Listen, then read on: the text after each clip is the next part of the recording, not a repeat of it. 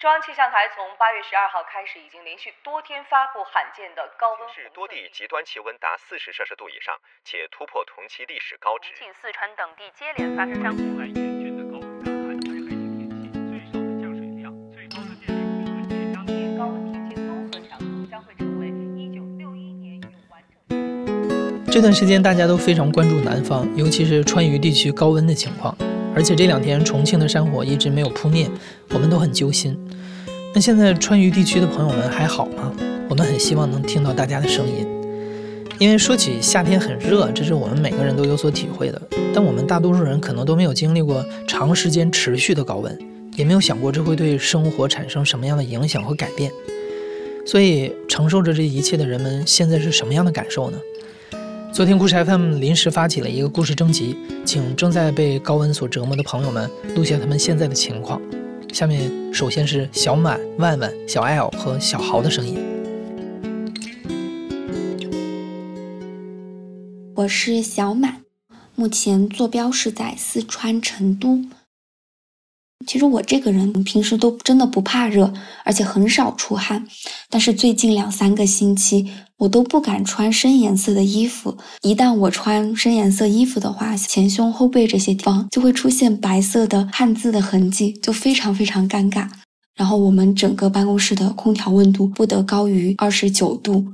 我们公司有食堂，然后食堂的那个空调就开得更离谱了，三十三度。对你没有听错，食堂开三十三度的空调。然后如果是把窗户打开，这个室外的热风吹进来的话，可能要到四十度。所以食堂觉得三十三度已经是能够解救我们的一个温度了。成都市里面的啊商业用电、工业用电是停了的。我爸爸他们是个体户，每天就是只会早晚给一个小时的时间开电动门，然后平时的话是没有电的。这对个体户影响其实蛮大的。就很热的天，你知道那个一般都是敞开门，也没有电，开空调、开风扇，并且你得守到那个时间关掉门。重庆这段时间发山火嘛，燃起来山火的第一天晚上，这边主城的那个所有大部分区吧，都闻得到一股草木灰的味道，就很夸张。我家距离最近的起火点大概都有二十几公里吧，扫地的时候都能够看得到飘过来的那个灰，手一摸都黑色的。在重庆、四川这种地方。夏天的话，如果没有空调，是真的会热死人的。不过这一次限电，大家却主动的把空调温度都调高了。像在我家，空调都基本上是调到二十八度，然后一般一天只有晚睡觉的时候开，白天的时候我们就自己在家里摇着扇子通着风，就这样度过。像那些老板呀，他们没有做生意了，他们就做菜，就做粥。去送给那些消防队员，像那些小伙儿，原本以前是在街上飙车的人，他们最后晚上去骑着摩托把那些物资大家送不上去的，他们给送上去。每个人，真的是每个人都在为这件事情奉献出自己的一份力量。除了这些听众的投稿，昨天上午我还给一位重庆的大姐打了电话，她是重庆缙云山一个农家乐的老板娘。她和丈夫从前天开始就自发跑去山火现场做志愿者。我给她打电话的时候，她正在现场帮忙，背景里都是抽水机的轰鸣声。这个是抽水，抽水去灭火。这个抽水很远很远，抽到那个地方，然后再从这个地方挖一个井，挖一个井，再从井里面又抽到另一站到火势地方去呀。我们很多很多。我们缙云山农家乐全部出动。我们昨天不是火势很大嘛，我们就来了。昨天晚上十一点钟才回家呀。我们女士就做后勤工作，给他们送饭呐，送饮料啊，搬得动就行嘛。嗯，我们这边是在做隔离带，是很大吗？这个电话我只打了五分钟就挂了，实在不好意思去耽误他们的救灾工作。希望山火能够早一点扑灭。一线的救灾人员都平安。那在远离山火现场的地方，高温之下，各行各业的朋友也都处于紧绷的状态，时时刻刻提防着不要有更大的损失产生。那下面让我们听一听各行各业的从业者现在都在面临着什么样的高温挑战？我叫汪汪，我现在是一名重庆的基层公务员。嗯，八月以来，我们这边所有的基层干部都被统一调配分组了，排好了班，开展那种二十四小时不休息的呃防火、防灾、防疫的相关工作。今天凌晨四五点的时候，我待的地方附近山上的人们又在偷偷的焚烧，就是他们地里面的那些枯黄的玉米杆儿。我远远的看见他们拿着手电筒，猫着腰站在坡上。凌晨的风还挺大的，那个火呼的一下就窜得很高很高了。然后我不知道哪里来的一股无名之火，也噌的一下就起来了，和那个半坡上的火一样来势汹汹。万幸的是呢，是没有造成什么不好的后果。我现在吧，仍然不理解那些非要焚烧秸秆的人们，他们的执念到底来自于哪里呢？我想起前两天其他同事上门宣传防火知识的时候，那个家里面只有她一个人在的老婆婆嘀嘀咕咕的在说：“她说你们说晚上不能烧，那我白天可以烧噻。”我不知道她是开玩笑的，还是她真的是这样打算的。后来同事们听到了之后呢，又再次严肃的、再三的叮嘱了她，直到他们都离开了。其实吧，我也没弄清楚这个婆婆她到底听进去了没有。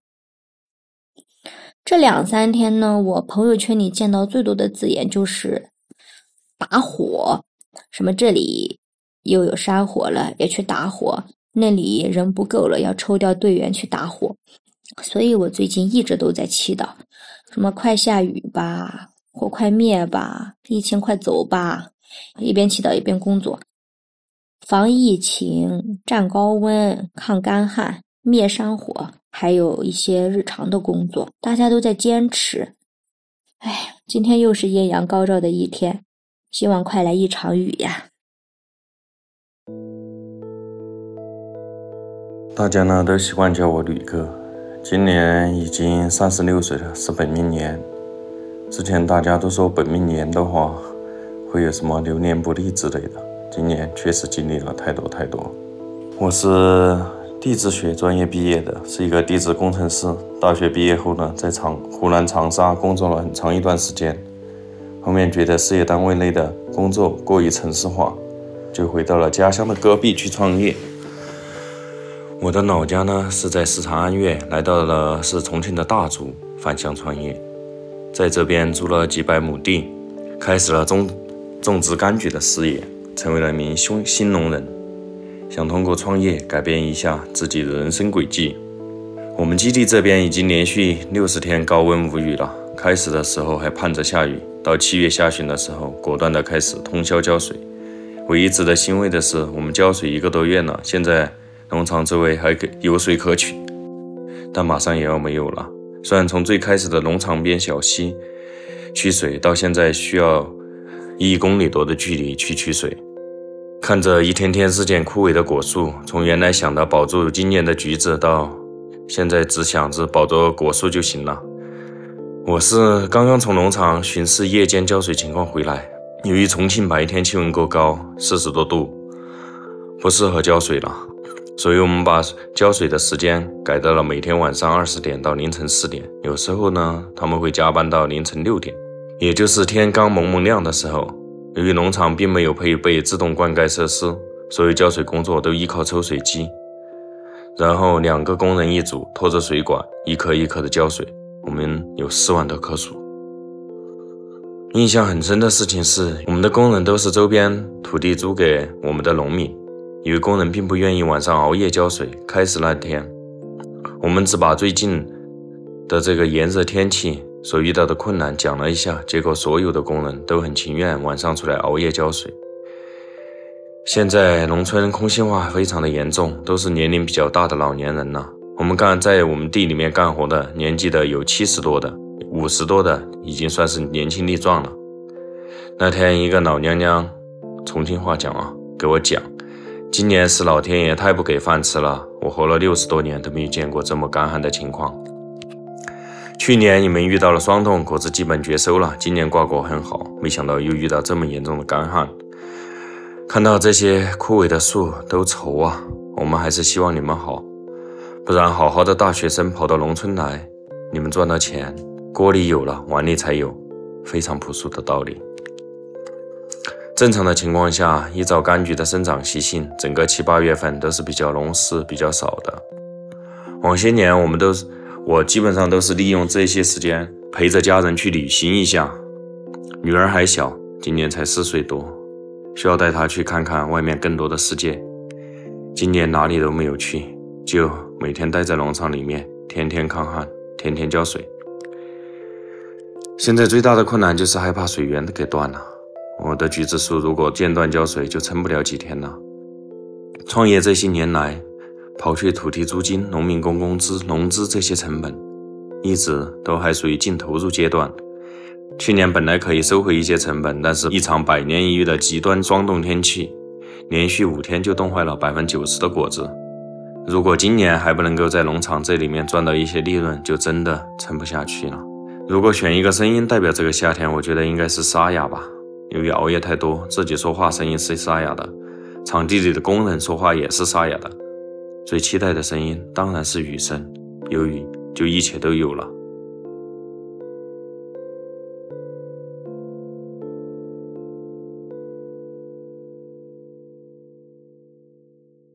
是 Chris，我的职业是一名保安，在成都的高新区。在我的工作岗位上。让我印象深刻的事情有几件。领导讲话，他会跟我们讲说，今天上岗之前，每个人要注意防暑降温，每人上岗之前必须喝两瓶藿香正气液。一旦有出现头晕恶心的症状，立刻对讲机呼叫，立刻到岗亭内休息。除了一个基本的用电保障，也就是物业监控。还有岗亭、值班室、安保，呃，还有我们的地下车库，这些地方是有电的，其他地方都会基本就是供非常少的电。当这个限电了之后，当我在门厅值班的时候，你就会发现人越来越少，越来越少。一些公司直接说上班来打一个卡，上半天班，下午就在居家办公。限电对我们来说最大的困难就是对于气温的一个控制吧。大家能够想到的办法也其实挺多的。比如说买空周围便利店的所有冷饮，不管是什么，只要是冰的，就一打包带走，打包带走。我在上岗期间就看到他们一个小拖车，呃，一个小拖车的往里面运一些冰的饮料啊，他们不知道从哪里搞来的一些冰块，一大块一大块的，一大块的往里面去运。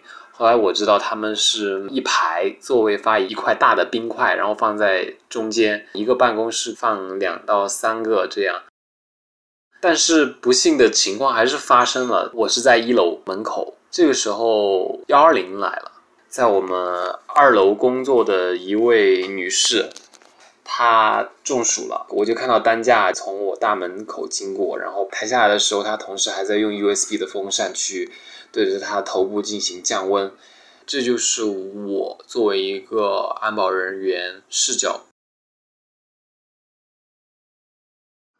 我叫木头，是一个工程师，呃，也是一个定居在成都的重庆人。因为职业的原因，我们对成都的汛期，就是梅雨季节比较敏感，因为会面临一些防汛的工作。但是今年这个夏天已经到了梅雨季节，但成都却一点雨都没有下。取而代之的是，我第一次在成都感受到了重庆的高温。我问过很多身边的成都朋友，他们是不知道有高温假这么个东西的。但是对于从小在重庆长大的我来说，高温假是我们小时候每年夏天都会学校放的一个假。对我影响比较大的是工作上。我负责的项目大概有六七百个工人，这些工人师傅们呢，在限电之前就因为天气的炎热，已经把自己的工作时间从朝九晚五改成了早上的五点钟到九点，然后是下午的四点钟到九点这样子。因为中午或者说是白天太阳大的时候，就工地上的钢筋啊这些东西。就真的人都不能碰，会烫手，会把皮给烫掉。但是就还是有这么多的工人坚持着在干活嘛，就让人不得不感慨一下，生活还是挺不容易的。这样工作了一两个星期吧，我记得很清楚，就是在上上周，气温达到峰值的时候，就刚刚过四十度的时候，所有的户外的工作全部被叫停了，因为几乎成都。所有的工地都断电了，因为保证居民的用电都已经让电力系统达到一个负荷的峰值。那么在这样的情况下，这些企业，包括说建设中的工地，就只能让电于民了。我是梅梅，我是一名园林工作者。因为我们做园林工作的，到七月底就会去巡查，说白了就是看哪些树木能够挺得过去。哪些树木能耐得住重庆这种极端的气候，以便于以后指导园林绿化吧。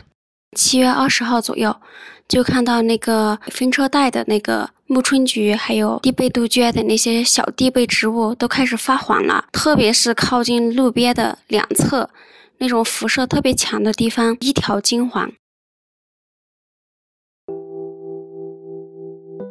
到最近已经八月底了。每一周，那个树木受伤的情况就越加的严重。美人梅呀、紫叶李啊，那些叶子全部灼伤，然后又发出新芽来，新芽又被晒伤。有一些街上那种叫做天竺桂的一种行道树，因为它树皮比较薄，它已经是一颗一颗的被晒死，就地上部分全部干枯了。桂花也有晒死的，反馈给那些园林绿化的主管部门，他们都已经。很淡定的告诉我们，他们知道，他们也很绝望、很窒息吧。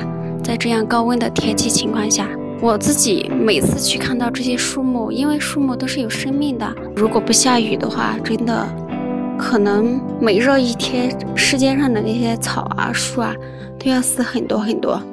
唉，我觉得这个夏天最特别的声音，就是平时你手触碰到那些绿色植物的叶子，都是柔柔软软、凉凉的。现在触碰上去就是那种嘎嘣脆的声音，还有就是那种树叶在树上绿色的时候就已经被烤干了，然后一般掉在地上的叶子都是黄的，但是它是青绿色的就已经失去生命，掉在地上，走路的时候踩上去也是那种很脆很脆的声音，焦脆的声音，真的就是挺心痛的，真的感觉这个夏天真的挺灾难的。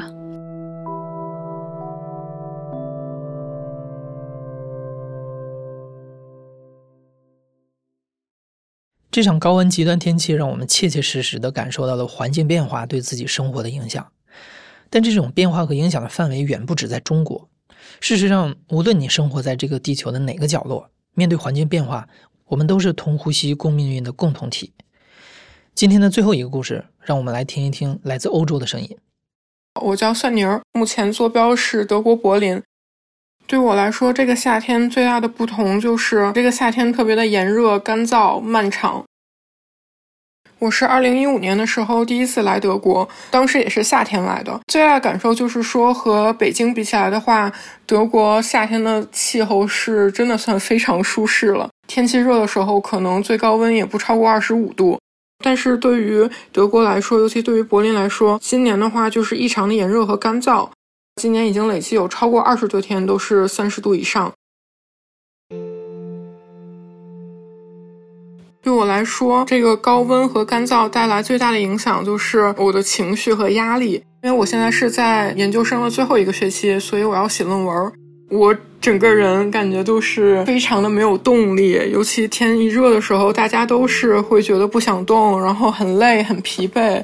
所以我现在的状态就是每天大概从晚上十一点、十二点左右开始写，然后写到第二天的凌晨五六点钟，然后在这个时候我再去睡觉。所以我现在就处于一个昼夜颠倒的状态。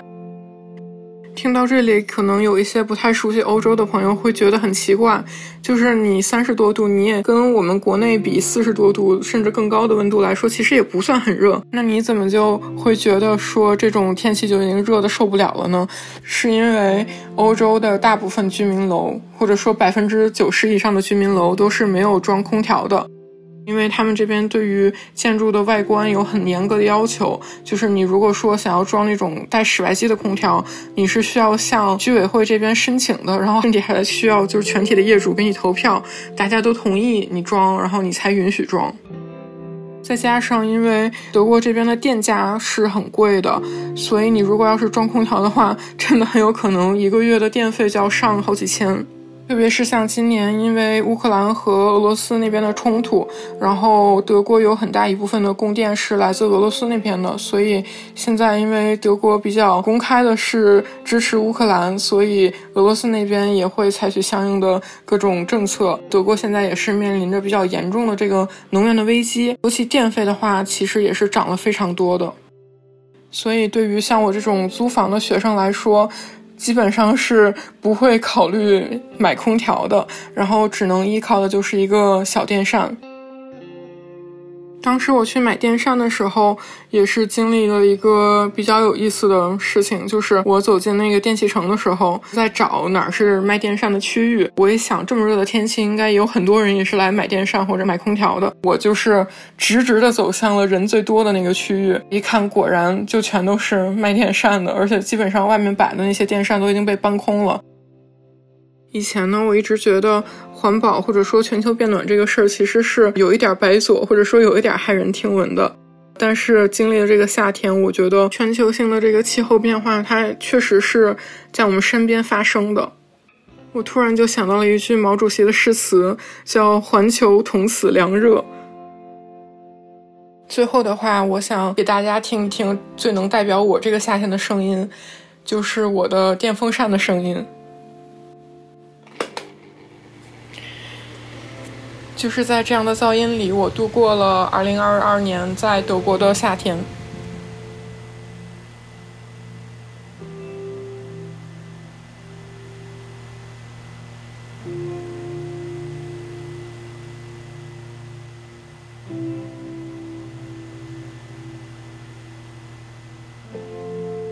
你现在正在收听的是《亲历者自述》的声音节目《故事 FM》，我是主播哲。本期节目由我和陈诗制作，声音设计桑泉，实习生黎兰、蔡梦洁和曹一涵。感谢这次所有给我们投稿的朋友。如果听众里面也有朋友在这个夏天被高温影响了工作生活，欢迎你在评论区里跟大家分享一下你的经历。感谢你的收听，咱们下期再见。